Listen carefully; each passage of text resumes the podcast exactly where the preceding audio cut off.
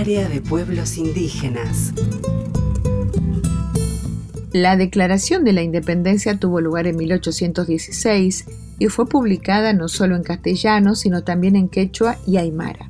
Estas dos lenguas pertenecían a los pueblos indígenas que constituían una parte importante de la población del virreinato del Río de la Plata.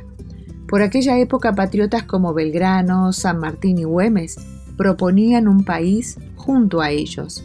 Inclusive plantearon que la capital estuviese en el Cusco y el primer monarca fuese un descendiente de Tupac Amaru. Vamos a escuchar fragmento de la parte dispositiva del Acta de la Independencia en Aymara, a cargo de Rafael Apaza Vargas, del pueblo Coya, lengua aymara, y a continuación su traducción.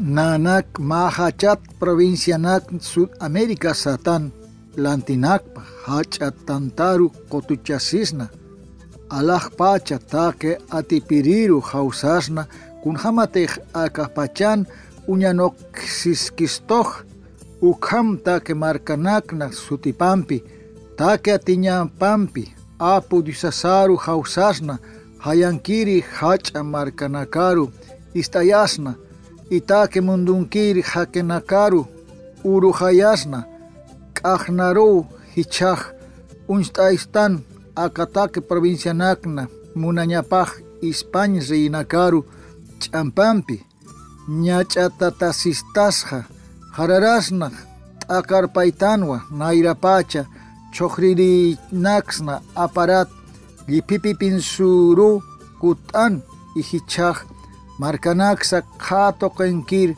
hacha nacionakaru sasiniu Fernando VII Riata t'aqaqtata wawanakpat huparu arquirinikpata ikikip Españat.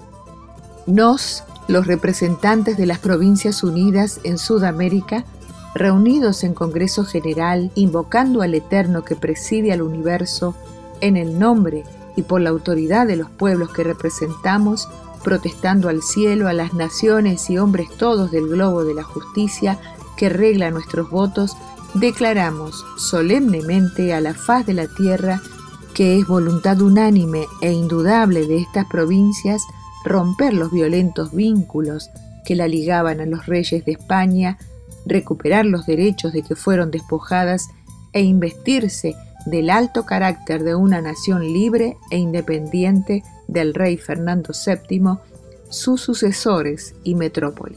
Sandra Ceballos, Área de Pueblos Indígenas de Radio Nacional. Nacional. Radio Pluricultural.